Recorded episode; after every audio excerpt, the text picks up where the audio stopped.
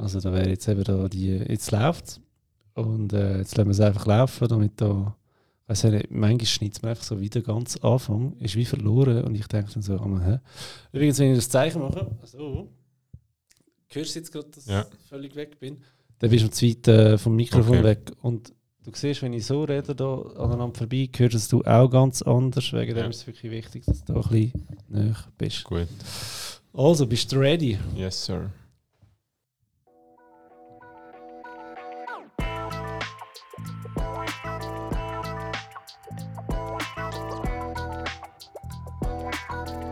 Hallo, ich bin der Finanzfabio und wir reden über Geld. Und zwar heute mit dem André Silberschmidt. Ähm, bevor wir anfangen mit dem André, tun wir noch schnell der Aargauischen Kantonalbank danken, dass sie die heutige Podcast-Episode sponsern. Merci vielmals. Ja, heute äh, höherer Besuch hier in Lenzburg. André Silberschmidt, Nationalrat. Ähm, also selber kaum glauben, als er ja geschrieben hat, dass er im Podcast kommt. Ähm, für all die, die den anderen nicht kennen, er wird sich gerade selber vorstellen. Wo kenne ich ihn? Ähm, ja, Nationalrat ist, ist recht ein, äh, soll ich sagen, Medienereignis gewesen, dass du so jung Nationalrat geworden bist, vor allem im Kanton Zürich gerade. Und ähm, hatte ich immer ein bisschen auf dem Schirm gehabt, weil, ganz ehrlich, ich glaube, du bist der Einzige in Bern, äh, der weiß, von was er redet, wenn er über die AV und über äh, Pensionskassen redet. Das ist eine böse Unterstellung, ich weiß. Aber äh, ja, von mal mit dir würde ich gerne mal darüber diskutieren. Herzlich willkommen und möchtest du dich selber schnell vorstellen, André? Ja, vielen Dank für die Einladung, Fabio. Danke auch für die Vorschusslorbeeren. Ich hoffe, ich werde dann während dem Podcast dem alles auch gerecht. Ich selber bin 27, bin im Zürich Oberland aufgewachsen, habe mal eine Banklehre gemacht, einen klassischen Berufsbildungsweg gewählt, zehn Jahre auf der Bank gearbeitet, da dann Bachelor und Master studiert im Bereich BWL, ähm, Vertiefung Finance, habe dann äh, die Wahl im Nationalrat geschafft und seither bin ich bei Planzer, Transportfirma, Assistent von der Geschäftsleitung und vom Verwaltungsrat, habe aber nebendran auch eine eigene Firma gegründet, also eine Gastronomiekette. Wir haben mittlerweile acht Filialen, fünf in Zürich, dann je eine in Bern, Basel und Zug mit äh, über 50 Mitarbeitenden, wo wir mittlerweile auch einen, schönen Umsatz machen und immer noch wachsen. Das ist so in a nutshell, was mich so beschäftigt. Du musst dann mal deine Webseite aktualisieren. Jetzt sind es immer noch 40 Mitarbeiter, nicht 50. ja, das nimmt halt monatlich zu, zum Glück auch. ja. Ähm, in dem Sinne, ja, muss ich mal schauen, ob das wir können connecten mit unserem HR-Software, dass es immer die aktuelle Zahl gerade anzeigt. Genau. Ähm, jetzt wäre eine Frage. Jetzt schon wieder im Fall. Nein, ähm, du hast, äh, musst du schnell, sagen, was ihr genau macht, ja, die Pokeballs, was das genau ist. Also unsere Restaurantkette hat am Anfang Sushi Burrito und Pokeball verkauft. Sushi Burrito ist einfach ein, ein grosses Sushi, das aussieht wie ein Burrito und Pokeball ist eigentlich das gleiche, einfach in einer Schüssel. Und wir haben dann aber gemerkt, dass der Sushi Burrito ein bisschen zu aufwendig ist. Ist zwar marketingtechnisch eine lustige Sache gewesen und haben das dann auf Pokeball fokussiert. Und dort sind wir einer wahrscheinlich von den wenigen, die das in mehreren Städten anbieten tut und wirklich auch frisch zubereitet vor Ort. Das ist vor allem ein Mittagsgeschäft, aber mittlerweile machen wir auch viel mit Delivery. Gerade mit Corona haben wir dort recht einen Schub Ja. bekommen. Äh, Bei uns kann man sehr gesund, ähm, convenient, sehr schnell einfach Mittag essen. Ähm, wie kommt man auf da? Also weißt du, so der Bankerlehrer, äh, politisch engagiert, aber hey, komm, machen wir noch ein bisschen einen Laden auf für äh, Pokeballs. Ja, es ist so eine typische Geschichte, ein Banker geht in die Ferien und Ja. entdeckt etwas in der Ferien und bei uns ist das äh, Thailand gewesen. In Bangkok haben wir das im, im Shoppingcenter gegessen und dann gefunden, ja, bringen wir das in die Schweiz und es haben alle gefunden, ja, eben, wenn du als Banker dann ein Restaurant auftust, dann die meisten machen das in der Bankerkunden? oder? ja, genau, Ja. die haben gefunden, ja, also jetzt jetzt spinnt er, oder? Und hat eh keinen Erfolg. Und dann haben wir aber von Anfang an einen Kollegen beizogen, der Kochlehre gemacht hat, Hotelfachschule. Und er hat das gastronomische Know-how reingebracht, mir das Banker-Know-how und dann hat das zusammen gut Ja, funktioniert. das vierte sind wir, genau. Ja. ja okay. Jetzt ist mir die Frage wieder eingefallen. Ähm, Lehre bei der Bank ist okay, geschafft bei der Bank ist auch okay, aber da gibt es ja etwa so 1000 Berufe, die du zur Auswahl hast. Was hast du genau gemacht bei der Bank? Nach der Berufslehre bin ich direkt ins Asset Management gewechselt von der Zürcher Kantonalbank. Ich war dort ein Jahr lang Assistent von einem äh, Portfolio-Manager, der wo, wo so größere Portfolios gemanagt hat. Und dann ein Jahr später habe ich selber Portfolio-Verantwortung übernehmen. Habe dann, wo ich gekündigt habe, zwei Fonds verwaltet mit je 500 Millionen Schweizer Franken. Also ich habe eine Milliarde Assets under Management gehabt, in zwei Aktienfonds, die in Entwicklungsländer investiert haben. Ja. Ähm, das ist genau der Punkt, wo ich daraus wollte. Du hast recht eine Ahnung von Aktien, von Börsen und das ist vielleicht auch der Grund, warum du irgendwie anders denkst, wenn es um Vorsorge geht. Kann das sein? Ja, ich denke, das Thema Vorsorge tue ich schon sehr so ein bisschen also quantitativ anschauen und, und nicht emotional. Und in der Politik hast du sehr viele Emotionen bei dem Thema, weil es betrifft alle Menschen, oder? Es ist teilweise Sachen, die wir regulieren in Bern, betrifft eine Branche oder, oder gewisse Menschen, aber die Altersvorsorge betrifft eigentlich alle, weil wir alle sicher eine AV sollten bekommen, vielleicht auch eine BVG, zweite Säule, vielleicht haben wir auch eine dritte Säule, aber in dem Sinn ist etwas sehr Emotionales, aber ich schaue es eigentlich vom anderen Ende an und von den nackten Zahlen an. Ich bin auch in der Quantabteilung von der ZKW, das heisst, wir haben sehr wenig mit Emotionen zu tun gehabt, sondern eigentlich auch viel programmiert und geschaut, dass wir äh, möglichst nüchtern an die Sachen angehen. Ja, so quasi der Dr. House von der Börse. Ja, genau. Also. Aber ich muss sagen, ich bin glaube der Einzige ohne Doktortitel in unserem Team. Also ich bin ja. eher der, der so ein bisschen vom, eben vom KV hergekommen ist und die anderen sind eher haben den wissenschaftlichen Approach ins Team hineingebracht. Ja, okay, okay. Ähm, du bist mit 25 Nationalrat geworden, oder? Wolltest du mal ein bisschen erzählen, wie das, wie ist es so wie gekommen? Weil es ist ja so ja, fast ein Ding der Unmöglichkeit, sage ich jetzt mal so jung. Äh, bist du der Jüngste, der je in Nationalrat gekommen ist? Im Moment bin ich der Jüngste, ja. Ich glaube, der allerjüngste war Toni Brunner. Gewesen. Mit 21 ist er mal gewählt worden, aber im Moment bin ich der jüngste Nationalrat in der Schweiz. Per Zufall, es könnte jemand anders sein. Ich habe mit 17 angefangen, eigentlich während der Berufslehre bei der ZKB und ich konnte eine 1. August-Rede halten auf dem Bürkliplatz, also eine zweiminütige Vorrede okay. äh, vor dem Hauptredner. Das Publikum heiß machen, oder was? Ja, genau, ja, ist wie so, so Band, bevor die grosse Band kommt. Hast du so klischeehaft äh, die falschen Leute auf dem Nein, ist nicht auf dem Rüti. Nein, nein, auf dem Bürgerplatz. Bürgerplatz, okay.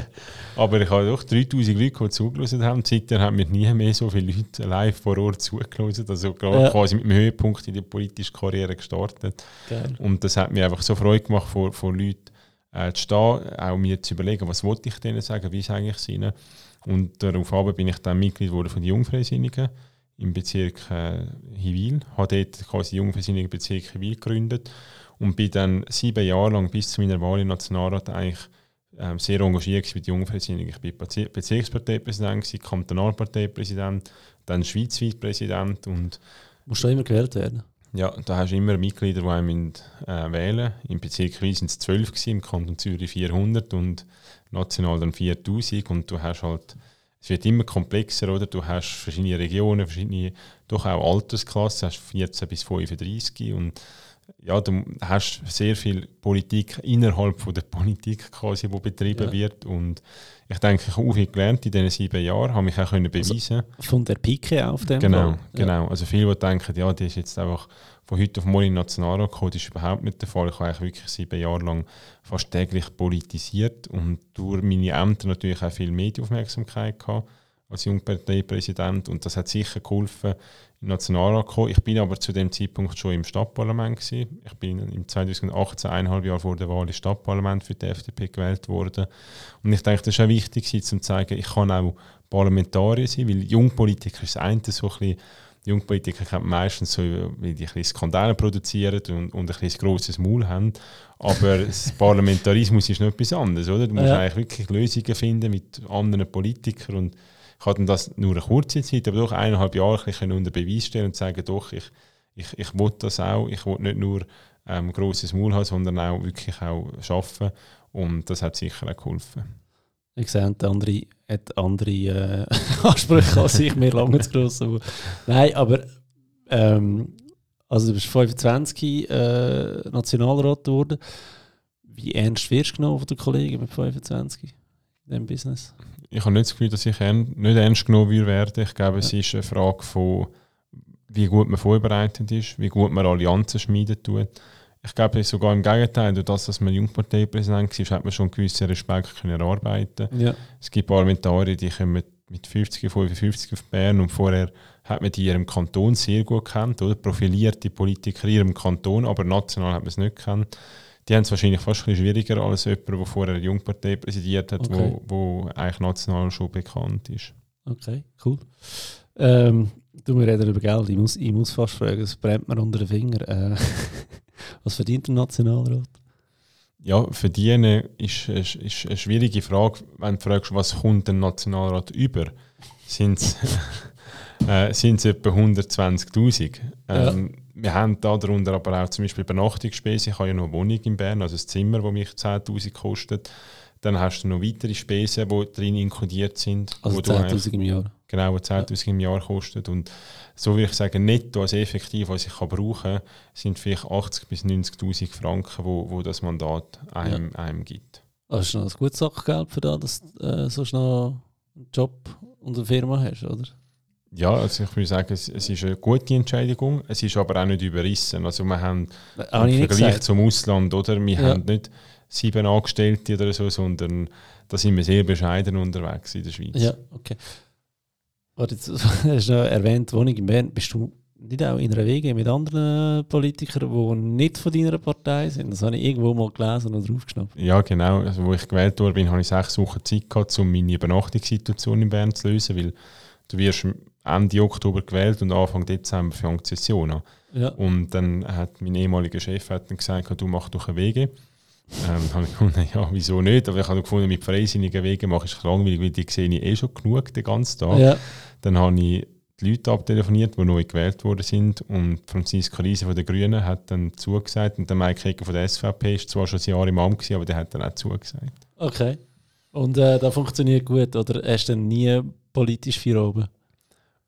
Ich glaube, das kann man selber entscheiden. Sie zwei diskutieren gerne noch ein bisschen diskutieren, dann irgendwie, Ja. wenn der Tag fertig ist während der Session. Ich bin dann noch nicht so, so kaputt. Ich sage dann gute Nacht und gehe ins Bett. Also, das kann jeder das kann man Also selber entscheiden. WG-Leben eigentlich. So, die einen schnurren noch, die anderen gehen schlafen. Ja, genau. Okay. Nein, aber ich habe es mega cool gefunden, dass, der, ja, dass man es so lebt eigentlich. Ja, es ist auch noch, äh, die Symbolwirkung, die das hat, ist erstaunlich. Also wir hatten Mega. Medien von Südkorea, von Deutschland, äh, Nine Gag hat auch noch einen Beitrag Ja. gemacht. Also es ist wirklich verrückt. Im Ausland ist es unvorstellbar, dass jemand von den Grünen mit jemandem von den Konservativen und jemandem mit den Liberalen zusammen eine Wohnung haben. Und in der Schweiz ist das, die Leute haben es schon gefunden, okay, wow, etwas Neues und spannend, aber sie haben jetzt nicht gefunden, das ist irgendwie, das geht gar, gar nicht, oder? sondern die meisten gefunden, hey, coole Sache. Und das ist schon schön. Ich glaube, das sagt viel über unser politisches System aus, dass das möglich ist. Ja, und vor allem weißt, am Ende des Tages sind wir ja gleich alles nur Menschen. Ich meine, eure Aufgabe oder die Idee wäre ja, dass ihr die Schweiz weiterbringt und du hast halt deine Meinung, wie wir das machen können und die anderen haben die gleiche Meinung. Aber das Ziel ist ja im Grundsatz gleich. Also es hat das ja eigentlich funktioniert. Genau, genau, absolut. Okay, cool. Die andere Frage ist noch, ähm, jetzt bist du Nationalrat, ich kann mir vorstellen, da wirst du aus heiterem Himmel x Anfragen bekommen haben für äh, Mandat VR und dieses und jenes. Äh, ist das so oder ist das jetzt einfach meine, äh, meine Vorstellung? Oder? Also du kommst schon relativ schnell viele Anfragen für Mandate über von so Verbänden, oder? Also jede Industrie tun sich als Verband zusammen und wenn als Verband quasi ihre Interessen kundtun. Und für einen Verband ist es natürlich sehr interessant, wenn du einen Politiker in deinen Gremien hast, weil du so viel näher an die Informationen bist, als wenn du keinen Politiker hast. Was jetzt so Firmenverwaltungsräte angeht, das ist weniger der Fall. Ich glaube, Firmen im Gegenteil, die sind wahrscheinlich immer weniger aus Politikern in der VRS zu haben, als es früher der Fall war. Vielleicht Ja. so Krankenkassen oder so ist der Klassiker, wo so noch Politiker der VRS sind, aber sonst Firmen, äh, denke ich, ist das noch früher mehr der Fall dass ein Nationalrat auch noch gerade in fünf verschiedenen SMI-Firmen äh, im VR war. Das ist heute Ja. eigentlich nicht mehr der Fall. Ähm, aber es ist schon verrückt. Äh, Ich meine, in dieser Wahlnacht, dann, ich habe es dann schon realisiert, dass ich gewählt bin, aber dann ist mir recht am, am Festen, vor allem in dieser Wahlnacht. Und das ist die erste WhatsApp-Nachricht, ist etwa drei Stunden gekommen, nachdem ich gewählt worden bin. Von jemandem, gesagt hat, du, ich hätte einen Beirat, ähm, vier Sitzungen, kommst irgendwie 10'000 Stutz über pro Jahr für vier Sitzungen. Aber er würde gerne noch einen Zutrittsbadge haben ins Bundeshaus. Und ja, ich habe das völlig, ich habe das mega frech gefunden, die Anfrage auch. Und dann habe ich natürlich... Also es war glaub- relativ Klartext, gewesen, oder? Genau, also ich habe dann glaube ich auch zuerst gar nicht zurückgeschrieben gefunden. Also das ist wirklich irgendwie, da fehlt ein bisschen das Feingefühl. Und dann irgendwann habe ich halt dann, glaube noch mal gefragt und gesagt, nein, ist, ist okay so. Also die Anfragen kommen schnell, aber ich glaube, wenn man relativ schnell auch allen Nein sagt, dann merkt, dann spricht sich wahrscheinlich das auch um, dass, dass, dass man nicht jemand ist, der, der jetzt Ämter sammeln tut. Und dann muss ich sagen, gibt es relativ schnell eine Ruhe. Natürlich gibt es jetzt ab und zu mal eine Anfrage für ein Amt, aber das ist dann... Aber seriöse Anfrage. Genau, ja. genau. Ja. Absolut. Also ich muss sagen, ein Mandat habe ich angenommen. Ja. Ähm, und das ist das Präsidium von FH Schweiz. Das ist der Dachverband von allen Fachhochschulabsolventinnen und Absolventen. Weil ich selber an der ZHW meinen Bachelor gemacht habe, habe ich das eine schöne Herausforderung gefunden, weil es ist sehr Ja. breit. Oder? Es ist nicht eine spezifische Industrie, die ich da jetzt vertrete. sondern- Aber es ist auch authentisch, weil du eben selber Genau, dort durch bist. Genau, Ja. genau. Und das, in dem Sinn, hinter dem kann ich gut stehen. Und, aber ich wollte jetzt nicht irgendwie fünf verschiedene Mandate oder so gleichzeitig annehmen. ja, okay, verstanden. Cool. Ähm, aber du schaffst auch noch, hast gesagt, ich habe es vorhin im, im Vorgespräch gesagt, hey, wie, wie machst du das, äh, Nationalrat, äh, eben, äh, hast du eine eigene Firma mit äh, drei Kollegen und noch dann äh, schaffst du auch noch, äh, auch sehr engagiert, oder? Äh, ja, wie, wie bringst du das unter einem Hut mit 27? Einerseits denke ich, mit 27 noch viel Energie. Also, und noch nicht so viele andere Verpflichtungen wie, wie Familien oder, oder, oder sonstige Verpflichtungen. Auf der anderen Seite schaue ich, dass ich selber sehr leistungsfähig bin. Das heißt, ich trinke unter der Woche fast keinen Alkohol, schlafe genug, äh, mache Sport. Also das sind so die Basics. Aber wenn dich an das haltest, gibt einem das sehr viel Energie, finde ich. Und dann habe ich einen persönlichen Mitarbeiter, der mich natürlich in, in allen Engagements ähm, sehr stark unterstützt und entsprechend mir den Rücken frei halten und ich mich auf das kann fokussieren wo ich einen Mehrwert kann schaffen kann. Und ich glaube, das ist auch wichtig in all den Gremien, wo ich bin. Ich versuche nur dort reinzuschnurren, wo ich das Gefühl habe, ich kann etwas beitragen. ja. Was macht der persönliche Mitarbeiter für dich? Dass man da mal so ein kleines Bild hat, wie das so funktioniert. Ja, ja, also ehrlich gesagt, der Jobbeschreib ist, ich glaube, ein Satz, oder? Er unterstützt einfach bei all meinen Arbeiten. Also wir haben Ja. da nicht irgendwie gesagt, äh, er beschränkt sich auf Social Media oder irgendwie so. Und Aber es ist schon ein bisschen so E-Mails beantworten, äh, Unterlagen ausdrucken. Was muss ich mir da vorstellen? ja, ich versuche eigentlich gar nicht mehr auszudrücken, wie ich mache eigentlich meinen ganzen Parlamentsalltag ist digital. Ähm, gibt wenig Politiker, die das so machen, aber ich habe gefunden, ich muss von Anfang von Tag 1, wenn ich im Parlament bin, alles digital machen, weil wenn du anfängst, dich ans Papier gewöhnen, dann kommst du nie aufs, auf, aufs Digitale. Aber also er hat Zugriff auf all meine, auf meine Mails und all das natürlich, aber ich muss sagen, das mache ich eigentlich fast alles auch noch selber. Ja. Also ähm, ich schaue schon, dass ich da, dass die Leute merken, dass ich ihnen schreibe und nicht, äh, dass Ja. sie plötzlich das Gefühl haben, irgendwie, sie chatten da mit einem Roboter oder so. Also in dem Sinn unterstützt er mich schon. Aber jetzt zum Beispiel auf TikTok, wenn man ein Video aufladen und es gibt tausend Kommentare, dann ähm, beantwortet meistens er auch einen Teil von denen, nicht nur ich. ja, aber hoffentlich nicht alle 1000 Kommentare. Kannst du jetzt gar nicht mehr nachdenken. Ja, genau. Okay, okay, cool. Ähm, was hast du noch für private Ziele im Leben? Glückliche Familie haben. Ja, Ähm, ja, ich denke, das ist. etwas- 0815 Bünzli. Ja, mega genau.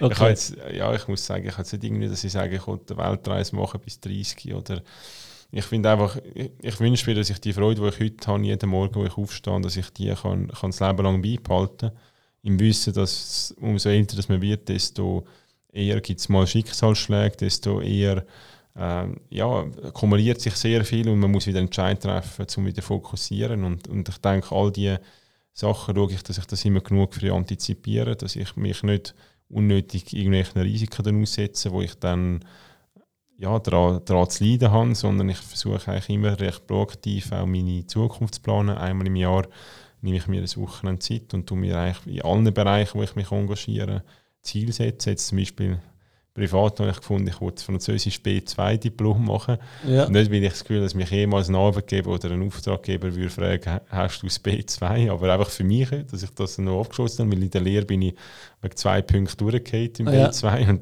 das ist jetzt etwas, was ich auch gefunden habe, das wäre jetzt so ein Jahresziel, das ich mir könnte setzen könnte. Also, da, Okay. ich, ich plane da nicht irgendwie auf 10, 20 Jahre aus, sondern meistens auf 1 bis 2 Jahre. Aber so äh, Politik, gibt es da einen, einen, einen, einen langjährigen Plan oder nimmst du Jahr für Jahr oder hast du das Ziel äh, Bundesrat?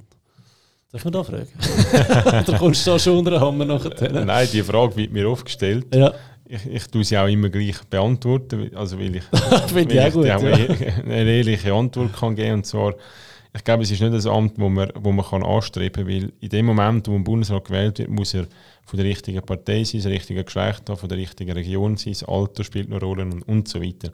Also dass du kannst nicht, ich sage jetzt, wenn du bei dem Arbeitgeber sagst, in fünf Jahren will ich dort sein, machst du einen Entwicklungsplan und dann sagt der Arbeitgeber, ja, zu 80 Prozent kommst du dort an. Und beim Bundesrat schaffst du das eigentlich nicht. Es ist auch ein Job, der 24-7 ist. Also ich denke, rein von der Work-Life-Balance, Da musst Work-Life-Family du aufgeben. Aber Genau. so wie es jetzt du gerade beschrieben hast, Geschlecht, ähm, Alter, Region, Partei, also wolltest du jetzt sagen, unsere sieben Bundesräte, das war äh, Glück gewesen, oder? Nein, sie, wir, so haben sehr, wir ja. haben sehr qualifiziert gute Bundesräte. Meistens schickt die Partei drei oder vielleicht drei ins Rennen. Eins bis drei Personen, oder? Und das sind drei sind immer gute Leute. Oder? Es gibt jetzt selten jemanden, wo ich sage, der kann jetzt das nicht oder die kann das nicht. Aber wenn dann die Person gewählt wird, spielt es schon auch eine Rolle, von wo kommt die Person, was hat sie für einen Leistungsausweis. Und ich sage einfach, man kann sich nicht einen Entwicklungsplan machen in der Politik, wie das bei seinem Arbeitgeber vielleicht macht und sagt, den sehe ich mich in fünf bis zehn Jahren. Für mich war klar, gewesen, wo ich für den Nationalrat kandidiert habe und ich gewählt werde, dann mache ich das nicht einfach vier Jahre, sondern ich hoffe, dass ich wieder gewählt werde und mache das so zwei bis drei Legislaturen, das heißt acht bis zwölf Jahre. Allenfalls stellt sich dann irgendwann eine Frage vom Ständerat, vielleicht ein anderes politisches Mandat. Aber ich würde sagen, wenn du, also um deine Frage doch auch noch ein bisschen beantworten Politiker schaffen es meistens viel zu sagen und keine Antwort zu geben. Wenn, wenn sich die Frage äh, wirklich stellt und, und auch äh, also quasi eine höhere Wahrscheinlichkeit da ist, dass du in die engere Auswahl kommst, ich glaube, da muss man sich das wirklich gut überlegen, aber auch im Sinne von, das wäre eher, wenn du kannst am Land dienen. Also ich denke, wenn, Ja. wenn du wirklich die Chance hast, sagst du wahrscheinlich eher ja als nein, oder? Weil Ja. halt eben nicht, nicht aus rationalen Gründen, weil du hast, du siehst deine Familie wahrscheinlich sehr wenig und es gibt auch sehr wenig Bundesräte, die schulpflichtige Kinder haben zum Beispiel. Ja. Wahrscheinlich auch kein Zufall, weil die meisten sich vorher schon zurücknehmen aus diesen Gründen. Aber ich denke, wenn sich die Frage stellt, dann, dann, dann musst du die, musst du die ernsthaft prüfen. ja. Okay. Also du schließt es nicht aus, aber es ist nicht so, dass du sagst, Ich aspiriere nicht auf, auf so etwas. Ich bin mega froh, bin ich Nationalrat. Vielleicht Ja. werde ich mein Leben lang nicht mehr anders als Nationalrat und in zwölf Jahren sagen, ich habe jetzt alles gegeben, ich habe ein paar Sachen können verändern, jetzt ist Platz für jemand Neues, Zeit für jemand Neues. Und dann bin ich nicht in der Politik. Also ich würde das Ja. Fall auch nicht ausschließen. Also die Option würde es auch geben. Absolut. Ja, ja das finde ich eben cool, wenn, wenn du dein Ding gemacht hast. Aber jetzt müssen wir ja genau wissen, was ist denn dein Ding? Was sind deine politischen Ziele? Und ähm, wie ich vorhin schon gesagt habe, im, im Intro mehr oder weniger, du bist ja mega engagiert, was ähm, unsere Vorsorge betrifft in der Schweiz, oder? Ähm, du hast zu den Reformen AV, BVG hast viel zu sagen gehabt, Gutes auch gesagt gehabt. Willst schnell die AV-Reform und die BVG-Reform so kurz wie möglich, verständlich wie möglich zusammenfassen und nachher dann hocken wir dort nachher.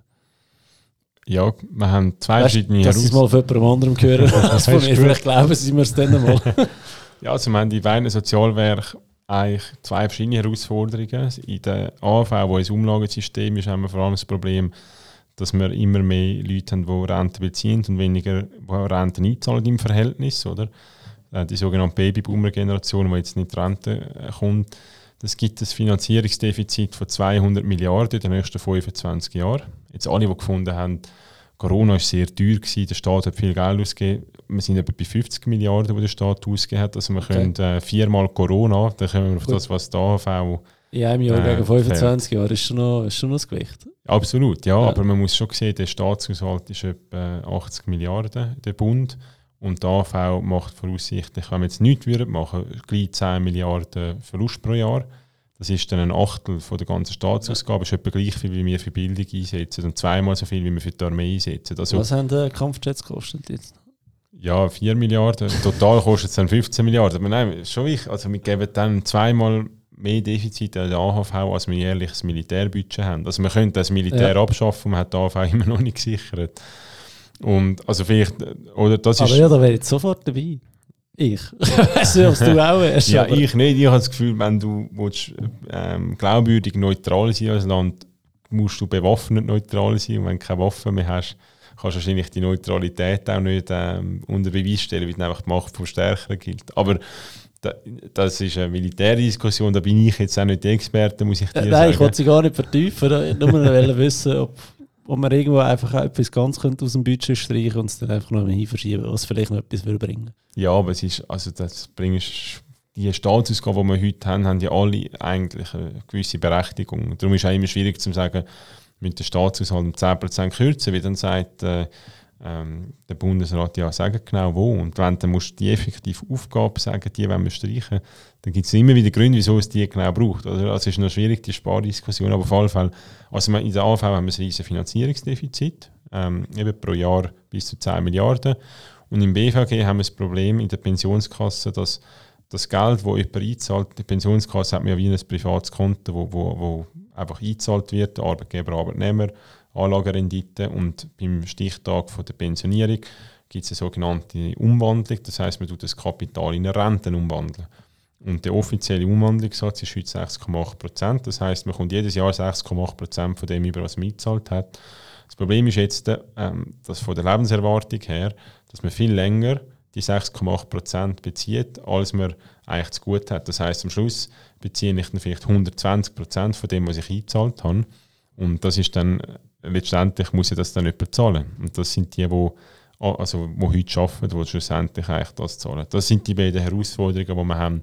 Das heißt, in der AV müssen wir eigentlich schauen, dass wir mehr Geld im System haben. Im BVG müssen wir schauen, dass wir den sogenannten Umwandlungssatz senken können. Das heißt, dass wir pro Jahr weniger von seinem Ersparten bekommt, sodass man nicht auf Kosten von anderen dann muss seine Rente finanziert haben. Und das sind die grossen zwei Diskussionen, die momentan im Parlament Aber sind. Das ist die Ausgangslage, oder? Genau. Was die Reform aussieht, wäre eigentlich die Frage. Und das andere einfach bei den Babyboomer, bevor ich es wieder vergesse. Weißt du, wie viel Prozent Babyboomer sind von denen, die heute einzahlen? Per Zufall? Nein. Aber ich weiß ich weiss nur, dass es Hunderttausende sind, die jetzt pensioniert werden ja. und viel weniger nachkommen in den Arbeitsmarkt. Das also Hunderttausende Mehrzahl. Ja. Weil das Problem ist ja dann nicht nur, dass die nicht mehr einzahlen, da wäre ja noch das eine, sondern ist... Sie beziehen dann auch. Sie beziehen. Und genau. das ist da, wo weh tut. Oder wegen genau. dem sage ich, also ich gehe davon aus, ich bekomme keine AV mehr über. Ähm, Du bist noch mal jünger als ich. du kämpfst jetzt dafür, dass, dass wir noch eine bekommen. Was ist die, was glaubst du heute, Stand heute, werden wir noch eine bekommen? Ich glaube, der politische Wille ist da, dass es eine wird geben. Die Frage ist, zu welchem Preis, oder? Und jetzt komme ich auf die Reform zu sprechen, oder? Der Bundesrat will das Rentenalter von Frauen mal angleichen auf 65 und will die Mehrwertsteuer um 0,7 Prozentpunkte erhöhen. Aber mit, dem, mit diesen Massnahmen hättest du in fünf bis zehn Jahren hast du dann wieder das Defizit. Oder? Das ist nur kurzfristige Maßnahme, die hilft. Genau. Ähm, langfristig gesehen, und das wurde ja die Volksinitiative der Jungfreisinnigen, die habe ich mitlanciert oder mitgeschrieben, wo wir jetzt einreichen, wo über 100'000 Unterschriften schon sind, das Rentenalter 66 für beide Geschlechter und Anbindung an die Lebenserwartung. Weil das Problem ist, heute ist es immer eine politische Diskussion, wie hoch das Rentenalter soll sein. Aber wir haben gesagt, wenn die Leute immer länger leben, ist es eigentlich sinnvoll, wenn man ein bisschen länger arbeiten, um den Effekt vom länger Leben können auszugleichen. Und mit unserer Erfolgsinitiative zusammen mit der Reform vom Bundesrat hätten wir ein ausgeglichenes Resultat im Jahr 2045. Das heißt, der AV wäre eigentlich auf Lebzeiten soniert. In der Theorie. in der Theorie, ja. Und jetzt ist natürlich so in der Praxis, ähm, wir wahrscheinlich Mehrwertsteuer nicht so hoch erhöhen, wie der Bundesrat das will. Finde ich auch richtig. Ich finde es ja. falsch, dass man nur über höhere Steuern das Finanzierungsdefizit entdecken, weil schlussendlich der Ursprung von dem Finanzierungsdefizit ist die demografische Entwicklung. Und es ist auch schön, dass man länger lebt und, und gesünder länger lebt, oder? Und ich gönne jeder Person Pensionierung, aber man muss auch sehen, ein Jahr länger arbeiten, auf dann die 20 Jahre, wo man nachher noch lebt, würde so einen grossen, wichtigen Beitrag leisten für die Sanierung von der AHV. Und es gibt viele ältere Personen, die mir sagen, sie sind sofort bereit, vielleicht auch nur 60, 70 Prozent länger, also vom Pensum 60, 70 Prozent Pensum noch zwei Jahre arbeiten. Und das wäre so ein wichtiger Beitrag. Und ich glaube, die Diskussion hat mit der Schweiz noch nicht geführt. In den, äh, den OECD-Ländern oder EU-Ländern sind die meisten auf 67 vom Rentenalter. Die Schweiz ist da eigentlich hinten drin und da braucht es jetzt Anpassungen. Aber macht ein Jahr allein wirklich so viel aus? Also ein Jahr für also beide Geschlechter macht 4 Milliarden pro Jahr aus. Schon. Weil meine Überlegung ist dann irgendwie, ja, aber da reden wir irgendwie von 28'000 Franken pro, pro Kopf, oder? Bei einem Ehepaar irgendwie von 42'000, 43'000 Franken. Macht da der Brot wirklich für ein, ein Jahr? Ja, also man, man rechnet mit 4 Milliarden pro Jahr, wo das ausmacht. Jetzt auf 25 Jahre sind das 100 Milliarden. Das heißt, man hätte von dem ursprünglichen Defizit von 200 Milliarden hätte man die Hälfte könnte man decken über das Rentenalter 66 für beide Geschlechter, respektive Frauen hätten ja zwei Jahre mehr, also hätte man, vier, also hätte man eigentlich 5 Milliarden, das heißt man hätte sogar 125 Milliarden, also würden noch 75 Milliarden fehlen. Und das macht man dann wahrscheinlich eben über ein bisschen höhere Mehrwertsteuer. Also es ist schon wesentlicher Beitrag, den ein Jahr länger arbeitet. Aber leistet. du könntest ja dann auch nicht garantieren, dass es bei 66 bleibt und dass es dann nicht irgendwann heisst 67 und irgendwann ist 70. Genau, also wir rechnen davon, dass ab dem Jahr 2032, wo das Rentenalter bei 66 wäre, dass das Rentenalter pro Jahr um etwa einen Monat steigt. Das heisst, ähm, sagen wir mal, wir zwei sind im Durchschnitt etwa 30, dann etwa in 35 Jahren 35 Monate, oder? Das mhm. sind drei Jahre. Also wir würden dann mit etwa 69 in Pension gehen. Ich glaube, jetzt, wenn ich dir das an dem Tisch heute sage, hast du wahrscheinlich... würde ich nie machen. wirst nie machen. Ich habe das Gefühl, dass du wirst nie erreichen. Das, also, du wirst wahrscheinlich 95 oder 100. Und, und dann ist es doch auch gerechtfertigt, wenn du so lange lebst, dass du vielleicht ein, zwei Jahre ja, länger weißt, arbeiten Dann ist ja die Frage, wie fit bin ich mit 69, oder? Weil es nützt mir nichts, dass ich nicht mehr arbeiten und nachher dann aber gleich nicht mehr wirklich kann leben kann. Klar, aber der, die, der melde mich lieber freiwillig mit äh, 60 Pension gehen und dafür mit äh, 80 gebe ich den Löffel ab. Aber dafür ja, habe ich 20 Jahre gut gelebt. Aber wenn du schaust, wie, wie gesund die heutigen Pensionierten sind, das ist das äh, im Vergleich zu vor 20, 30 Jahren ist das eine massive Verbesserung. Und man hat nicht nur äh, die Lebenserwartung. Ja älter. Ja, ja, aber es ist nicht nur die Lebenserwartung, die zugenommen sondern die gesunden Jahre, die du quasi hast gegen Ende. Also früher hast du hast du vielleicht die letzten paar Jahre hast du nicht mehr gross können geniessen, oder? Weil, weil du alt und gebrechlich warst und das hast du heute schon viel, viel weniger. Ja, ich, ich habe jetzt die Studie nicht mitgenommen, aber die, die gibt es so, dass alle alles sagen, was ich da behaupte. Ja, aber was ich so gefühlt bei meinen Kunden, ich bin ja auch noch Finanzplaner, oder, dass viele einfach wirklich sagen, hey, ich mag gar nicht mehr bis 65 so voll durcharbeiten wie jetzt. Sagen, okay, fairerweise haben die vielleicht auch sehr strenge Jobs, äh, wenn es für die Finanzplanung kommt, obwohl die Finanzplanung für jedermann ist eigentlich. Aber viele, die dann, und das ist eben noch mega lustig, ähm, die, die heute 55 sind und in die Beratung kommen, die würden dann gerne irgendwie wissen, hey, kann ich mit 63 aufhören? Das ist mal das eine. Und die, die aber mit 40 in die Beratung kommen, die, die suchen irgendwie eine Lösung, dass sie mit 55 aufhören können. Also so völlig in die andere Richtung als Politik abzieht. Und dann muss ich sagen, hey, das wird mega spannend. Gut, da muss jeder selber lösen. Da bin ich auch dafür, dass genau. das nicht unsere Aufgabe ist. Genau. Aber ähm, irgendwie auch wieder am, am, am Volk vorbei fast diskutiert, oder? Ja, und natürlich. Ich muss ganz ehrlich sagen, wenn ich mir vorstelle, bis 69 arbeiten, Nein. Gut, es ist, für, du kannst das ja für dich dann entscheiden und sagen, du willst in 55 gehen. Du musst es einfach können finanzieren. Aber was natürlich nicht geht, ist, dass jeder sagt, ich würde gerne möglichst früh pensioniert werden und möglichst viel äh, Rente haben, weil irgendjemand muss das finanzieren. Und das ist ja die Herausforderung. Ich sage gerne, das Rentenalter soll steigen, weil ich Freude habe, dass die Leute länger arbeiten. Aber ich sage einfach, zum Rentenniveau heute können sichern also die Renten, die heute gezahlt werden, wenn wir die sichern wollen, dann müssen wir schlussendlich schauen, dass, dass wir alle ein bisschen länger arbeiten. Und ich sehe das schon auch, dass Leute, die das Leben lang 100% arbeiten, irgendwann sagen, jetzt bin ich ausbrennt. Oder? Aber auch da gibt es eine Lösung, dass man so eine Regenbogenkarriere sich vorstellt, dass man vielleicht mit 55 Jahren nur 80% arbeiten, mit 60 nur noch 70, mit 65 nur noch 50. Aber wenn man dann bis 67, 68 noch 50% schafft, dann leistet man einen wesentlichen Beitrag für die Sanierung von der AV, aber auch von seiner eigenen Pensionskasse. Die eigene PK-Rente wird viel besser sein, wenn man noch ein, zwei Jahre äh, das rausschieben als wenn man gerade alles mit, mit äh, frühpensioniert bezieht. Tun. Wenn sie nicht schon verteilt worden ist, aber das wäre das nächste Thema, oder? Genau. Ähm, aber weißt du, es ist ja irgendwie so, wieso wird, werden die Schulden oder die Misswirtschaft immer auf dem Rücken der Jungen ausgetragen? Gibt es nicht Möglichkeiten, dass man es anders kann lösen kann als über das Alter oder über die Steuern? Du hast natürlich den Grundgedanken vom, von der ersten Säule ist die Umverteilung von der arbeitenden Bevölkerung zu den ähm, Rentnerbevölkerung. Und das hast du so festgehalten. Das kannst du nicht von heute auf morgen ändern. Das ist unser Drei-Säulen-System, auf dem basiert. Und jemand, der jung ist, zahlt ja eigentlich noch nicht so viel Beiträge in die AV, weil man eher weniger verdient. Aber natürlich, jemand, der jung ist, zahlt am längsten noch ein, oder? Und voilà. jemand, der 60 ist, zahlt nicht mehr so lange ein. Natürlich ist es insofern, aber oder ich rede jetzt halt ein wie ein SPler, aber dass du vielleicht die Frage dann beantworten, wo wir da auch geschafft haben, haben es natürlich sehr viele äh, Jahrgänge gegeben, die noch nicht eingezahlt haben, aber schon bezogen haben. Yeah. Und darum, es ist wie so ein bisschen eine Art ein Schneeball, oder? Und da kommst du nicht raus.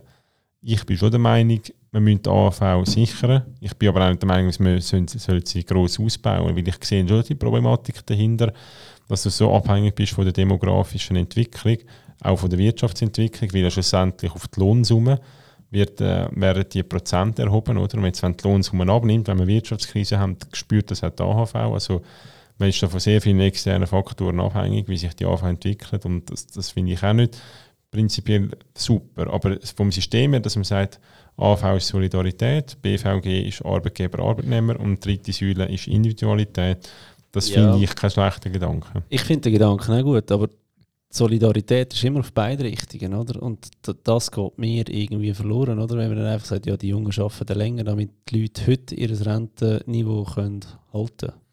Ja, wir gehen quasi die Vorleistung als Junge, wenn wir sagen, wir arbeiten länger, aber dafür können wir dann auch die Renten über, oder? Das Problem ist, wenn wir jetzt würden sagen, wir wollen das Rentenalter nicht erhöhen, wird ja auch Abstimmungen darüber ja, geben. Dann haben wir gar das Volk entscheiden. Ja, genau, dann müssen wir entweder die Rente kürzen oder die Steuern massiv auftun. Und wer zahlt äh, schlussendlich dann die Steuern? Das sind ja nicht die Jungen, weil die leben noch am längsten, konsumieren noch am längsten, voilà. verdienen noch am längsten, also zahlen die auch die Steuern. Also, es ist die Frage, so bisschen, was willst du? Willst du lieber mehr die Steuer um 3 Prozentpunkte auftun, dann hättest du da auch Probleme gelöst, oder das Rentenalter um 1 bis 2 Jahre. Und wahrscheinlich braucht es am Schluss einen politischen Kompromiss, ein bisschen Mehrwertsteuer, ein bisschen Rentenalter. Aber man kann von mir aus sagen, Rentenalter 60. Aber dann muss man sich bewusst sein, dass man die Mehrwertsteuer wahrscheinlich verdoppelt, oder? Oder, ich meine, das Geld da geht ja nicht so eins zu eins, kommt rein und geht gerade wieder raus. Irgendwo ist ja da auch noch ein Polster. Was passiert mit dem Geld? Der AV hat momentan etwa ein Polster von 40 Milliarden. Das entspricht aber gerade etwa einer Jahresausgabe von der ja. AHV. Das heißt, es ist nicht groß Geld in der AHV, wo man kann anlegen kann. Das meiste ist eigentlich auf dem Konto, weil halt Geld ein, Geld Ausgang ist. Oder? Bei der zweiten Säule ist es anders. Bei der zweiten Säule haben wir 1000 Milliarden Schweizer Franken Vermögen und das kann natürlich langfristig angelegt werden. Und das ist wichtig, weil bei der zweiten Säule redet man immer vom Beitragszahler, Arbeitnehmer, Arbeitgeber. Aber die Rendite ist ein sogenannter dritter Beitragszahler, der leistet doch bis zu 40 Prozent vom Kapital, das man hat am Schluss. Ja. Oder? Und alle, ich höre dann auch äh, von den Inconomics, ja, das, das wird an der Börse spekuliert, aber dann sage ich, ja, zum Glück auch. Ich meine, schlussendlich macht es 40 Prozent vom Kapital aus. Also, wenn das Geld aufs Konto wird geleitet werden dann hätte ich dann, oder, du hast ja den Zinseszinseffekt schon ein paar Mal erklärt im Podcast, dann hätte ich am Schluss viel weniger Geld bei der ja. Pension. Also zum Glück, und das sage ich, das ist das Coole am BVG, dass jeder und jede in, der, in dem Land an der Wirtschaftsentwicklung kann partizipieren indem das Geld eben auch angelegt wird. Oder? Also jeder Bauarbeiter, jede Kassierin und so weiter profitiert, ohne dass sie selber privat je wieder eine Aktie kaufen, sind sie eigentlich über das Pensionskassensystem an der Entwicklung äh, am Partizipieren. Und für mich ist das äh, wunderbar. Aber auch da, ich habe einen Vorstoß eingereicht, ist jetzt durch den Nationalrat gekommen und den Ständerat, der fordert, dass, dass die Stiftungsräte mehr Anlagekompetenzen haben, sich mehr dem Risiko bewusst sind, wo sie eingehen, wo sie vielleicht bewusst sollen mehr eingehen in die eine Richtung, aber anders in die andere Richtung weniger. Also ich sage nicht, man soll mehr spekulieren, aber ich glaube, heute wird das Geld nicht so gut angelegt, wie man es könnte anlegen und ja. da wäre es wichtig, wenn man da auch noch über andere entscheiden Aber wie stellst du das denn vor? Ich meine, die Leute, die das noch dann entscheiden, die müssen ja da irgendwie ausgebildet drauf sein. Und ich habe einfach das Gefühl, es gibt viel zu wenig Leute, die über die ganze Geschichte entscheiden, die wirklich eine Ahnung davon haben oder sich da extrem eingelesen haben. Ja, das Problem ist, dass die Stiftungsrat oder die Anlagekommission, aber meistens der Stiftungsrat auf Antrag von der Anlagekommission entscheidet, ja, tun wir 30% die Aktie oder 20% die Aktie zum Beispiel. Und dann, wenn man den Entscheid getroffen hat, wird irgendwie ausgewählt, wer tut man das verwalten. Und am Schluss heisst es dann, okay, 5% tun wir in Aktien Schweiz investieren und dort, der, der dann das Aktien Schweiz Portfolio managt, der ist wahrscheinlich sehr, sehr kompetent, oder? Oder die. Aber der hat eigentlich gar nicht mehr so viel Einfluss auf die Performance von der Pensionskasse, Ja. wie ob du jetzt 20 oder 30 Prozent in Aktien investierst. Also du hast auch heute das Problem, dass die, die den grössten Einfluss haben auf die Rendite von der Pensionskasse, eigentlich die sind mit, ich sage jetzt die Tendenz am wenigsten Know-how und die, die am meisten Know-how haben, die haben eigentlich den geringsten Einfluss auf die Rendite. Und das wollte ich ein bisschen umkehren, dass man einfach sagt, entweder muss die Kompetenz im Stiftungsrat sichergestellt sein, also man hat effektiv? Stiftungsrat, indem man Stiftungsrat wählt, die entsprechend das Anlagewissen haben, oder sie müssen Wie sich das du, dass sie da haben? Gut, ich denke, du kannst, ähm, da wie die Oberaufsicht, äh, also das muss mit der Vernehmlassung, äh, in der Verordnung muss man das regeln, wo man sagt, das ist eine gewisse Anzahl an ähm, Ausbildungen oder Arbeitszeit, die man im Bankenwesen gehabt hat. Man kann ja auch, also mein Vorschuss fordert nicht, dass man das zwingen muss im Stiftungsrat sicherstellen, sondern auch, dass man kann ähm, die, die also Berater beiziehen oder einen externen Berater, der das Know-how hat, Meld mich schon mal freiwillig. Ja, gut, muss man natürlich auch aufpassen. Da gibt es immer die Berater und die anderen Berater. Es gibt Ja, wahrscheinlich klar. auch die, die dann einfach wollen, irgendwie Produkte verkaufen, wo sie damit Geld verdienen. Da muss Ja, man natürlich schon aufpassen. Genau. Aber ich glaube, oder da muss schlussendlich mit PKs können gegenüber ihrer Aufsicht belegen, dass sie das Anlagewissen haben. ja. Ich will das relativ offen lassen. Ich will da nicht zu viel Bürokratie bringen. Ich bin ja ein Freisinniger, das habe ich glaube noch nicht gesagt im Podcast. Ich bin für die FDP gewählt, um das noch können sagen. Und in mir liegt es nicht viel, viel Bürokratie zu machen, sondern ich wollte einfach, dass die das mit sicherstellen und sie sollen das Aufsicht können rapportieren, wie sie das Anlagewissen sicherstellen. Und ich glaube, mit dem wäre schon einiges geholfen. Ja, okay. Jetzt Aktienlage, du redest von 20, 30 Prozent, oder? Dann sage ich so, ja, das ist ähm, besser als nichts, aber immer noch ziemlich langweilig. Wie hoch könnte man gehen? Also gesetzlich kannst du nicht so hoch gehen, wie ich es gerne hätte. Und warum tut man da immer noch auf, auf Bremse stehen? Die Anlagelimite, die das Gesetz setzt, die, habe ich, die wollte ich auch abschaffen. Das ist auch Teil von dem Vorstoß. Also, wenn es nach mir geht, sollte es keine Limite geben, sondern das Problem ist an diesen Limit, die wir heute haben, ich glaube, es heißt maximal 50% Aktien, maximal 30% Immobilien, dass du wie als Pensionskasse, solange du in diesen Limiten bist, bist du gar nicht rechenschaftspflichtig. Du kannst immer sagen, ich bin ja in diesen Limiten gewesen, aber die Limiten Ja. hat man vor Jahrzehnten gemacht, wo noch keine Negativzinsen geherrscht haben zum Beispiel. Gewisse wir noch 4% drauf haben. Genau. Dann ist easy mit dem dritten Genau. Beitragszahler. Also ich würde sagen, wenn du, wenn du heute in eine Obligation von einer Ölplattform investierst, hat das wahrscheinlich mehr Risiko als eine Nestle-Aktie. Ja. Aber der Regulator, Du hast das Wort Nestle-Aktie ins Maul genommen. Das ist Wahnsinn. ja, nein, nein, Spaß. nein, oder der, der Regulator würde jetzt sagt eigentlich, dass die Obligation weniger Risiko äh, behaftet Ja. ist wie eine, wie eine Aktie. Und das sage ich, das ist heute einfach, das kannst du nicht mehr so pauschal sagen. Ja, die Zeiten sind Genau, vorbei, ja. und darum ist es wichtig, dass du als Pensionskasse ab dem ersten Franken, den du investierst, eigentlich auch musst Rechenschaft ablegen ja. Und zum Beispiel eine Swissair Pensionskasse, die ist wahrscheinlich nur noch in Obligationen investiert, weil die haben keine aktive Versicherten mehr. Also jede PK von einer Unternehmung, die bankrott gegangen ist, muss ja eigentlich schauen, dass sie Rente nur noch ja. Rente sicherstellen. Also die tut nicht mehr in Aktien investieren. Versus eine Pensionskasse von einer jungen Firma, aufstrebenden Softwarefirma, die vielleicht noch keinen einzigen Rentner hat, die kann eigentlich alles in Aktien investieren. Oder? Und darum die Pensionskassen, die haben ja so eine vielfältige äh, Destinatäre, also, also versicherte Grundlage. Die einen haben viel mehr Pensionierte, die anderen haben viel mehr Junge. Dass, das, dass die Limiten so keinen Sinn ergeben. Zum Beispiel eine Pensionskasse von einer Immobilienfirma sollte vielleicht nicht noch 30% in Immobilien investieren, wenn sie ihrem Geschäft auch nur mit Immobilien zu tun hat, weil dann hast du ein doppeltes Klumpenrisiko. Die sollten sowieso ja. weniger in Immobilien investieren, damit man auch noch etwas Das kann kommt, kaufen ja, aber das kommt dazu, das ist das Problem. Heute gehen alle Pensionskassen in den Immobilienmarkt rein, ähm, Negativzinsen, viel Geld schwemmen. Und das ist auch etwas, ich habe das Gefühl, wir würden viel gescheiter in Aktien investieren, vielleicht auch Venture Capital, ähm, Private Equity, was auch immer, als das Und- Geld in die Immobilien. Geil ist aber, jetzt da hinten, Block hinter mir, ähm, das sind 47 Wohnungen oder 53 Wohnungen. Ähm, viel Leerstände, oder? Und dann ich so, ja, tun doch einfach die Miete ab, oder? Dann weil die Lage ist ja super, oder? Ja, nein, Miete können wir nicht ab tun, weil sonst äh, haben wir das Problem Das ist Bewertung, oder? Wo dann in Ja, die Bücher genau. runtergehen. Bewertung in den Büchern, wo, wo sagt, ähm, Deckungsgrad oder, von der PK muss sichergestellt sein. Wenn wir aber mit der Miete ist die Immobilie weniger bewertet, dann könnte man unter... Also die haben lieber leerstehende Wohnungen, die keine Einnahmen generieren, die also auch keine Rendite werden generieren, als dass sie dort äh, irgendetwas an den Büchern schön schreiben. Äh, Genau.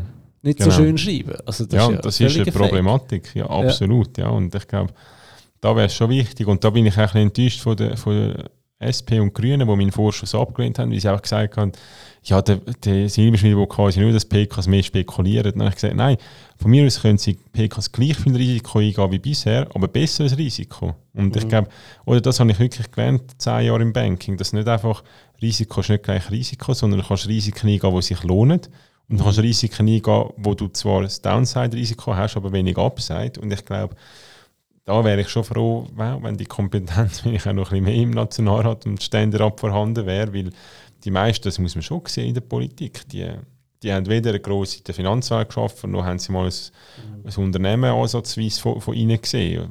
Ähm, geschweige denn mitgegründet und geleitet, oder? Und das ist schon eine Tendenz, die mich ein bisschen Sorgen macht. Ich mache jetzt we wenig Werbung in dem Podcast, aber wo ich muss sagen, da bräuchte es schon ein bisschen mehr FDP, weil wir eben mit so Themen irgendwo auch aufwachsen. Wir, wir haben mal geschafft, bevor wir in die Politik Ja. können. Hoffentlich schaffen wir auch noch währenddem, dass wir in der Politik sind.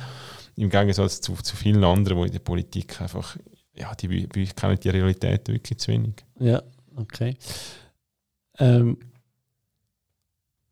jetzt ist ja schon wieder meine Frage verloren gegangen von lauter äh, Zulassen. Wie, wie, wie hast es du gelöst? Ich meine, du bist ja auch Unternehmer, hast 50 Angestellte. Ähm, wirst sicher auch der eine oder andere der in einer Pensionskasse ist. Hast du, hast du das Augenmerk darauf gelegt, ähm, wie das die Pensionskasse das Geld investiert? Bei, bei uns im Fall von Kaisin, von unserer Gastrokette, sind wir bei Gastrosozial angehängt. Das ist eigentlich jedes Ah, du Restaurant. kannst gar nicht anders Also du hast dort, ähm, das Gebühr glaube schon, du hast keinen Zwang, Anschlusszwang, aber es ergibt am meisten Sinn, dass das wie die, AV und BVG in einem und das ist in dem Sinn, dort haben wir jetzt das Augenmerk nicht drauf gelegt. Aber ich habe selber jetzt gerade eine Firma gegründet für mich selber, wo ich quasi all meine Engagements darüber laufen lasse, Mhm. weil, oder ich habe das Problem, wenn ich irgendwann im VR bin und eine Entschädigung habe von irgendwie 10.000, 15'000 oder eine Mandatsentschädigung in dem Bereich, dann zahle ich dort kein BVG ein. Oder? Das heisst, Ja. ich habe zwar ein schönes Einkommen, aber ich bin sehr schlecht versichert. Darum habe ich jetzt entschieden, eine Firma zu gründen, wo alles das Ja. Einkommen über eine Firma läuft. Dann kann ich eben auch das ganze Einkommen wird deine in Firma gebucht als. VR, du bist angestellt, du Genau. bist PK. Genau. Und dort habe ich, das ist finanzielle Bildung. Wenn man es genau so löst, so wäre es eben richtig. Genau. Wenn man will in einer PK sein. ja, genau. Nein, ich habe mich bewusst für den Weg entschieden. ja. Und dann habe ich, habe ich schon ein bisschen geschaut, ja, weil ich PK, ich habe einfach die ausgewählt, die die höchste Gut, als Aktie... One-Man-Show wirst du nicht so die grosse Auswahl gehabt oder? Ich, ich habe doch, also ich habe mit einem Broker zusammengearbeitet, wo, wo ich einfach gut kenne, der hat das jetzt gratis für mich gemacht, wahrscheinlich verdient er hindurch noch etwas dran. Garantiert. ähm, also ich habe ja noch einen Mitarbeiter, der auch angestellt Ja. ist in der Firma. Ist jetzt aber- der Prof, oder? was? Wie? Ja, nein, Profo hat uns nicht wollen nehmen, weil du brauchst fünf Angestellte. Ah, Ich hätte Profo ja. wollen Ja, und ähm, jetzt bin ich zu der AXA. ja. Weil die haben äh, einen höheren Ak- also einfach gefragt, wer hat den höchsten Aktienanteil und einen höheren Deckungsgrad. Und dort wollte ich hin. ja. Und dann ist die AXA quasi nach Aber Profo. weißt du, da wäre ja eigentlich ein Argument, äh, wenn du sagst, hey, mehr Aktien in der Pensionskasse, schaut, meine eigene PK von mir ausgewählt hat auch viele Aktien. Eben Vorleben, nicht nur Vorsagen, oder wäre es in dieser Schiene drin. Aber da führt mich dann wieder zu der nächsten Frage. Hast du nicht das Gefühl, wir haben auch viel zu viele Pensionskassen da draussen? Ich, ich glaube, es äh, liegt Also nicht an mir als... Hunderte. Ja. Es sind Hunderte. Ja. Und das könntest du Verein vereinfachen, sage ich jetzt einmal. Also ich finde, ich als Politiker muss doch vorsichtig sein, zu sagen, es sind zu viel oder zu wenig. Oder? Weil schlussendlich haben wir ein politisches System, politische Regelungen, die zu einem gewissen Resultat führt. Und das sind so viele Pensionskassen, weil du halt den Anschlusszwang hast als Angestellten. Oder? Ich bin der Meinung, langfristig wäre es gut, eine freie Pensionskassenwahl zu haben. Das heisst, dass du als Angestellter kannst sagen, ich will bei dieser PK versichert sein, weil wir sind nicht mehr in einer Welt, Also nicht, wo- dass der Arbeitgeber entscheidet, Genau. sondern du kannst Genau. deine PK wählen. Weil wir sind nicht mehr in einer Welt, wo du 50 Jahre lang beim gleichen Arbeitgeber oder 30 Jahre lang beim gleichen Arbeitgeber bist, sondern die meisten wechseln nach 5, 6 Jahren. Und das Argument gegen die freie PK war immer, gewesen, dass du ja eigentlich der Arbeitgeber schaut auf dich, aber eben, du bist meistens ja im Schnitt sind die Leute, keine Ahnung, ich würde sagen, vielleicht fünf Jahre beim gleichen Arbeitgeber, vielleicht auch viel weniger. Und darum wäre es vielleicht viel einfacher, wenn deine PK stabil bleibt und dein Arbeitgeber wechselt, anstatt dass, dass du den Arbeitgeber immer wechselst und PK auch noch musst wechseln Und ich meine, dann höre ich von der PK sagen ja, aber die Arbeitgeber zahlen meistens mehr ein als der Arbeitnehmer. Und das können sie in Zukunft noch machen. Also ja, spricht ja egal. Dagegen, also, ob die jetzt genau. 10 Stutz an Profo oder an Tag so überweisen, 10 genau. Stutz sind 10 Stutz oder am Ende vom Tag. Genau, und darum gehe ich davon aus, eine freie Pensionskassenwahl würde schlussendlich zu viel weniger Pensionskassen führen. Aber ich glaube, solange wir ein System haben, wie wir es heute haben, wird es so viele PKs geben. Ob das gescheit ist oder nicht, ich will das da nicht äh, werten. Aber ich kann so eine Antwort geben, indem ich sage, freie PK-Wahl PK würde zu viel weniger PKs führen. Man sieht auch bei, bei der äh, Studie, Performance-Studie der Pensionskasse, dass größere Kassen in der Tendenz auch besser performen, weil sie natürlich mehr Know-how haben, weniger Kosten haben. Also in dem Sinn hast du schon gewisse Effizienzvorteile, wenn es weniger Kassen gibt. Ja. Gut, ich kann mir vorstellen, dass einfach so Ein- und Austritt, Ein- und Austritt musst du dich selber darum kümmern als, als Angestellte und das würde auch zur eine Belastung von der PK selber führen, oder wenn das nicht einfach ein, äh, der Arbeitgeber für dich macht, oder? Ja, und du hast halt wie bei der Krankenkasse, du wirst wahrscheinlich jedes Jahr hast die PK-Vergleich und natürlich hast du dann die, die Marketing-Anrufe und so, also da gibt es auch unschöne Begleiterscheinungen, oder? Das, ja. Äh, ich bin dann nicht Fan davon, dass dann irgendwie jedes Jahr gewechselt wird und eben dann wird noch Goodies versprochen und zu uns kommst, hast 40 Stutz Rabatt oder whatever. Also das hast du heute natürlich nicht in dieser Welt, das ist ja schön ja. eigentlich, aber ich finde, ähm, ein Wettbewerb hat, hat teilweise so negative Begleiterscheinungen, aber insgesamt ist das Resultat von einem Wettbewerb meistens besser, als wenn kein Wettbewerb herrscht. Ja. Was haben wir noch für Punkte in der, in der BVG-Reform, wo zum Beispiel die Sparsätze, oder? Die wird man ja genau. anpassen. Genau. Was, warum stellt man sich dort quer? Es ist ein schwieriges Thema. Eben die Sparsätze geht ja darum. Ähm, Sparsätze, schnell kurz erklärt, Entschuldigung, äh, von 25 bis 34 zahlt er 7%, von, von 35 bis äh, 44 10%, von 45 bis 54 15% und nachher ab 55 bis zur Pension 18%. Und in meinen Augen ist ein Problem, ja, dann sind eben diese, die 55-Jährigen einfach mega teuer, schon nur aus der PK raus. Ist vielleicht ein Grund, warum es so schwierig ist, wenn du mit 55 mal entlassen wirst, dass du wieder einen Job findest. Aber ja, das, das wäre so die Ausgangslage. Ja, genau. Und wir hatten mal die Sparsätze so gemacht, wie man das BVG eingeführt hat. 1985. Genau, ist jemand, der dann 55 war, um dass der ein schönes Kapital bekommen hat, hat er natürlich viel mehr müssen einzahlen als jemand, der dann 25 war. Darum haben wir dann gesagt, ja, ich lange die 7%. Und jetzt ist es so, dass aber eigentlich das BVG nicht frisch eingeführt ist, sondern dass jeder von Anfang an schon einzahlt, der dann am Schluss eine Rente bekommt. Und da ist man schon der Meinung, man will die Beitragssätze eigentlich angleichen. Das heißt, dass man ähm, vielleicht, also der theoretisch richtige Satz ist bei 12,5 Prozent, oder? Dass man würde einfach, wenn man... Ähm, durchgehend für alle. Genau, durchgehend für alle. Jetzt das Problem ist, wenn man das von heute auf morgen einführt, ist der, der momentan 18 Prozent zahlt, würde plötzlich nur 12,5 Prozent zahlen und hätte natürlich eine viel tiefere Rente, als wenn er jetzt weiterhin 18 Prozent zahlt. Und das heißt, wir müssen eigentlich das bestehende System können wir dort nicht gross anpassen wir sind jetzt schon dran, wir wollen anstatt die vier Sätze, wenn wir nur noch zwei machen, oder? Also eine gewisse Anpassung sind wir am Vornehmen. Die FDP hat den Antrag gestellt, dass man einfach gesagt hat, gut, man tut das bestehende System optimieren, aber man macht wie ein neues System für alle, die jetzt dann anfangen, ins BVG einzahlen. Wir wollen, dass es schon ab 21 ist, nicht erst ab 25, dass für die einfach der Satz 12,5% ist. Für die nächst bis zu der Pensionierung, dass die nicht mehr diese Stufen haben, ähm, wir sind leider unterlegen in der, in der vorbereitenden Kommission. Wir werden, hoffentlich haben wir im Nationalrat eine Mehrheit, aber dann können wir, oder, warnen es gerade von verschiedenen Seiten. Ich darf da nicht sagen, von wo, das ist immer noch Kommissionsgeheimnis. Ähm, aber dann, dann können von verschiedenen Seiten wird dann gesagt, ja, aber dann kostet plötzlich eine 12,5 Prozent und heute kostet er 0 Prozent, wenn man so will, wenn jemand, der heute 21 ist. Und, und das geht ja nicht. Und, oder, und da sieht man halt, dass viele Politiker halt sehr, sehr kurzfristig denken und, und so langfristige Ideen, die das System stabilisieren, das, das ist meistens nicht im Interesse von denen. Aber eben, es würde eigentlich auch den, den älteren Arbeitnehmer wieder attraktiver machen, oder? Weil, wenn die 21 Jahre erst 12,5% kostet, dann sind die äh, die 5,5% mehr bis zu 18% vielleicht das Know-how und die Erfahrung wert. Also Genau. Nicht also ich habe jetzt nicht Angst, dass ein 21-Jähriger wegen dem keinen Job mehr findet.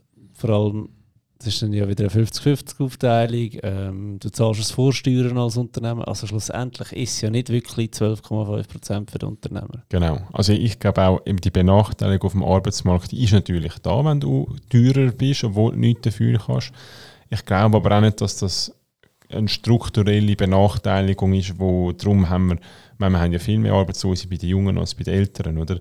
Das Ding ist, wenn du älter bist, bist du einfach länger arbeitslos und das ist ja. das Problem. Also man müsste eigentlich schauen, dass ältere Arbeitnehmende schneller wieder einen Job bekommen. Aber rein, wenn man schaut, die Anzahl Arbeitslose versus bei den Jungen, haben die Jungen höhere Zahlen. Also das, das ist mir immer wichtig zu sagen, wie wenn es ums Rentenalter geht, das haben wir vorhin diskutiert, das Rentenalter wird immer schnell gesagt, ja, die Eltern haben keinen Job. Dann sage ich, nein, also auch im internationalen Vergleich, die Arbeitsmarktpartizipation von der das, das steigt Jahr für Jahr, auch Frauen und Männer. Oder? Und wenn wir sehen, wie viele sie jetzt dann in Pension gehen, fehlen uns äh, Hunderttausende Arbeits, Arbeitskräfte. Mhm. Und da sind wir dann wahrscheinlich froh, wenn der eine oder andere, der ein bisschen älter ist, auch noch ein bisschen länger arbeiten Und noch dabei ist, äh, nachher, habe ich auch letztens gehört, wenn wir einen Podcast vom Bankly Talk mit dem Rito Lieb zusammen, wo er auch gesagt hat, wir werden so einen Fachkräftemangel haben, wir brauchen die Jungen und es wäre auch schön, wenn die mal wieder eine Lehre machen, statt nur studieren.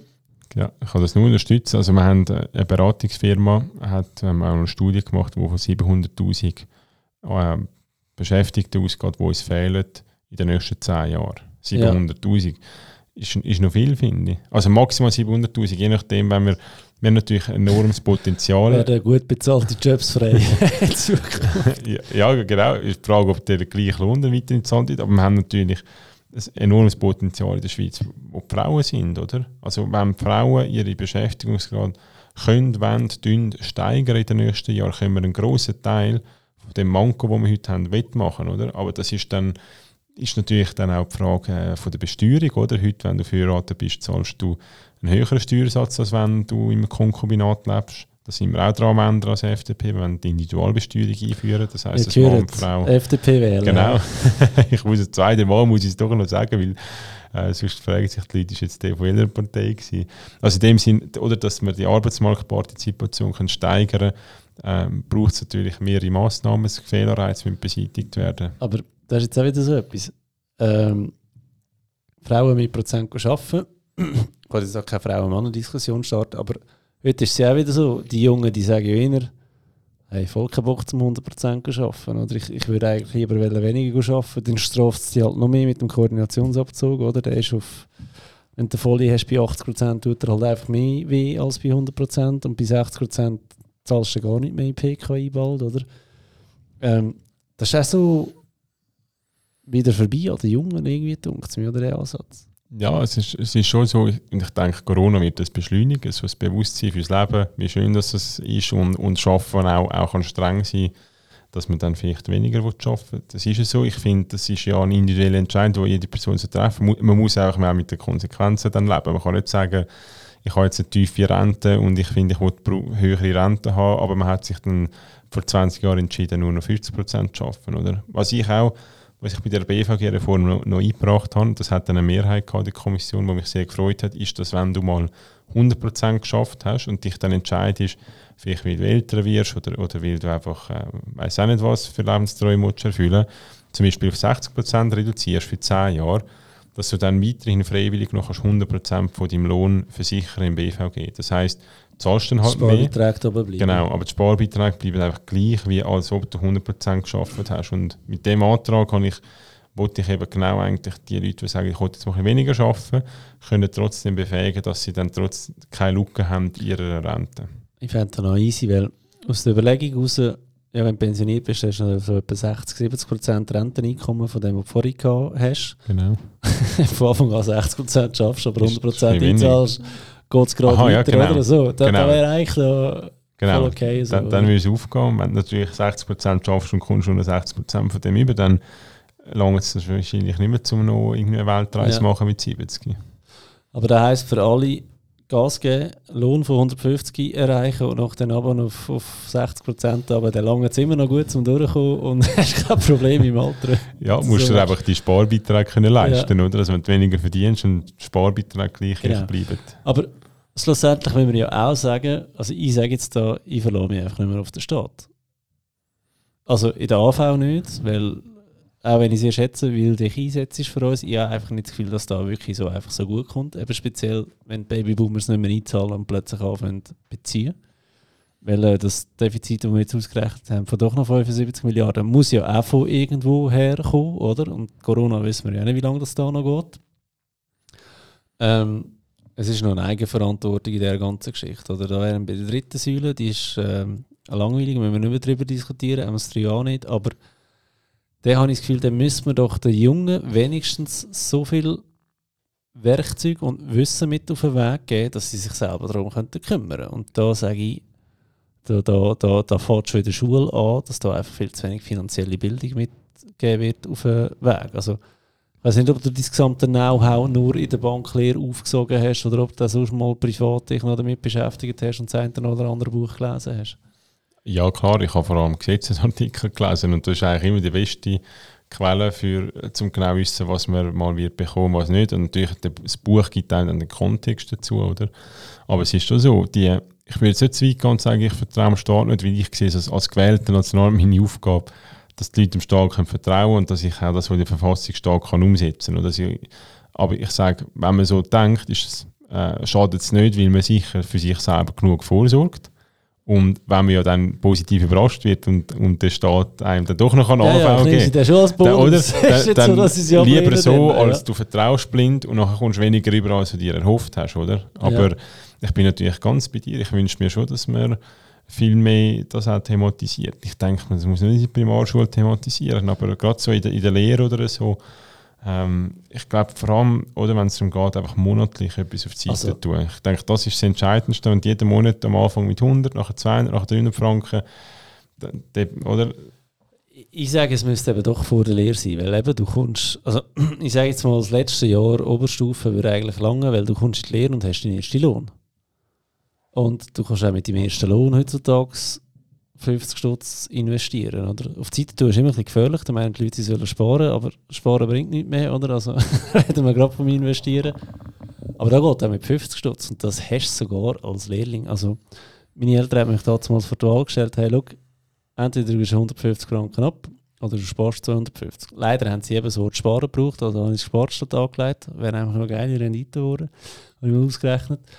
Ähm, und das ist so, ja, der behalte ist halt lieber bei mir und du einfach 250 Franken auf die Seite. Aber ich habe das können in der Lehre und mein erster Lehrlingslohn, der ist irgendwie für die Mobiliarversicherung äh, 2004 660 Franken gewesen. Also wenn du von 660 Franken 250 auf die Seite kannst tun, dann wird ja heute jeder 50 Franken auf die Seite können tun und investieren, sage ich jetzt mal. Ja, ja, klar. Also umso früher, desto besser. Verstehe ich nicht falsch, aber ich denke... vor der Lehre schon gelernt, oder? Dass du parat bist mit dem ersten Lohn, weil... Klar, aber weißt ich glaube, es ist ja nicht spät, wenn es nach der Lehre dann äh, das erste Mal in Sparen 3 einzahlst. Also ich weiß gar nicht, ob du von den überhaupt kannst. kannst du Nein, ich rede nicht von der Säule 3a. Ich rede wirklich vom freien okay. Investieren, weil Säule 3a hat ja noch das Problem, darüber zu sprechen, aber einfach, dass du den Umgang mit Geld lernst, mit Steuern lernst und so, einfach die finanzielle Bildung wortwörtlich, dass, dass dir die irgendwo durch mal mitgegeben wird. Und ich habe das Gefühl, selbst wenn wir es bei den Jungen machen, ich merke es in der alltäglichen Beratung,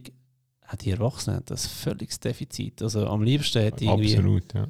Was haben wir auf dem SRF 2 vor der Tagesschau fünf Minuten finanzielle Bildung jeden Tag? Ähm, wo dann halt einfach jeder mitlässt, weil es auch gerade noch vor der, vor der Tagesschau ist, weißt dass einfach, dass ich etwas lerne und dass dann eben erklärst, zum Beispiel, ja, Börse ist nicht böse. Dann hättest du vielleicht auch eine ganz andere Ausgangslage als Politiker, um da zu diskutieren, wenn es die Leute selber wüssten. Oder? Ja. Du, ich, ich höre oft mal viel von der Digitalisierung. Weißt du, dass du irgendwann eine App hast, wo du genau siehst, Stand heute, wie viel AV, wie viel BVG-Rente, wie viel dritte Säule hast du, wenn du 65 bist und dann kannst du mit dem Regler hin und her gehen, wenn du pensioniert werden Für das braucht es ja heute so Berater wie dich wahrscheinlich, oder? Aber vielleicht gibt es irgendwann einmal das ein simplifiziert, dass das den Leuten einfacher zugänglich ist, weil ich glaube, du gehst nicht, oder die wenigsten gehen wahrscheinlich vor 50 in eine Beratung, um sich mit dem auseinandersetzen. Und vorher ist es für sie einfach zu weit weg, aber wenn du jetzt jedem 25-Jährigen sagst, lass das App ab und du weißt immer, wie viel Rente hast du dann mit 65. Und wenn dann dort nur in Anführungszeichen 3000 Franken steht, denkt er sich, ups, ich wollte vielleicht auf 4000 kommen, was muss ich machen, um auf 4000 kommen? André, das ist so ein Fehler in der Beratung. Wenn du einem 25-Jährigen erklärst, hey, du hast im Fall nur noch eine Rente von 3.000, 4.000 Franken und der denkt so, ich verdiene ja nur etwa 4,5. das langt ja Führung. Weißt du, die sehen gar nicht, oder in der Beratung wird dein zukünftiger Lohn, der wird gar nicht angeschaut. Die gehen einfach vom Lohn von heute aus, aber dass einer vielleicht noch Karriere macht und ich meine, sorry, zwischen, zwischen 23 und 30, da gibt es mega viele, die ihren Lohn verdoppeln.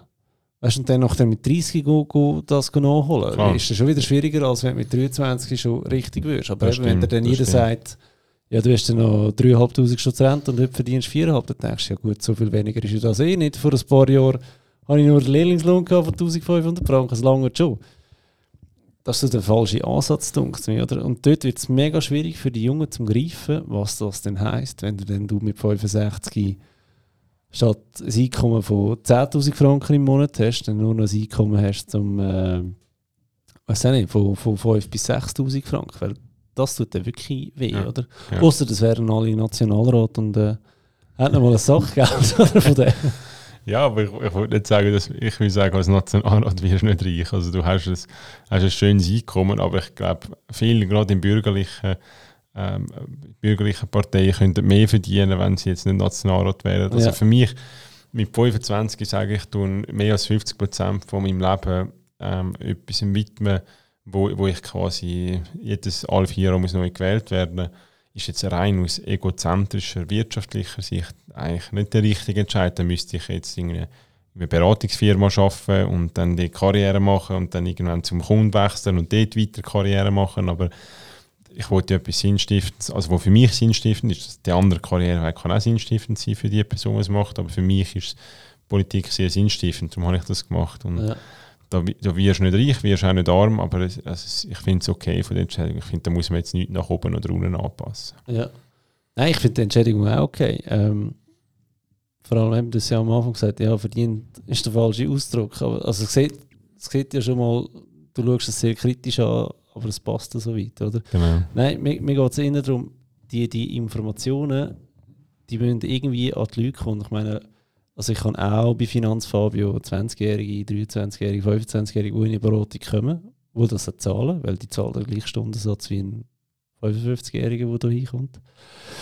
Ähm, die interessiert es eben schon auch, aber sie sagen auch, ja, wirklich viel qualifizierte Informationen bekommen es gar nicht und sonst ist es mega mühsam, um das zusammensuchen, eben genau im Bereich von finanzieller Bildung. Oder der Land ist schlussendlich bei so einem Hobby-Finanzblogger äh, wie mir, sage ich jetzt nochmal, gezwungenermaßen, wenn du Infos suchst. Und da habe ich das Gefühl, das müsste doch auch von der Politik ähm, gefördert werden, dass das mehr gemacht wird. Gut, ich bin immer ein bisschen vorsichtig, wenn Politik den Lehrplan diktiert, oder? Weil wenn dann jede politische Partei noch ihre Ideologie dann auch noch im Lehrplan hat, dann wird es ein schwierig, oder? Und ich würde auch sagen, es ist sehr wichtig, äh, finanzielle Bildung, aber dann würde würde die SP kommen und sagen, man muss auch ein Fach machen über den Kommunismus, oder? Und, und die SVP würde kommen und sagen, es muss jeder muss nicht Nationalhymne singen, wenn er morgen in die Schule geht. Ein bisschen überspitzt gesagt. nur Fußball, das ist so. und, oder das ist ein bisschen die Schwierigkeit, wenn Politik anfängt, noch mit mitzureden, wo ich finde, eigentlich müssten die Bildungsräte, also ich, ich bin ganz, im Ziel bin ich mit dir einig, oder? Aber ich glaube, ja.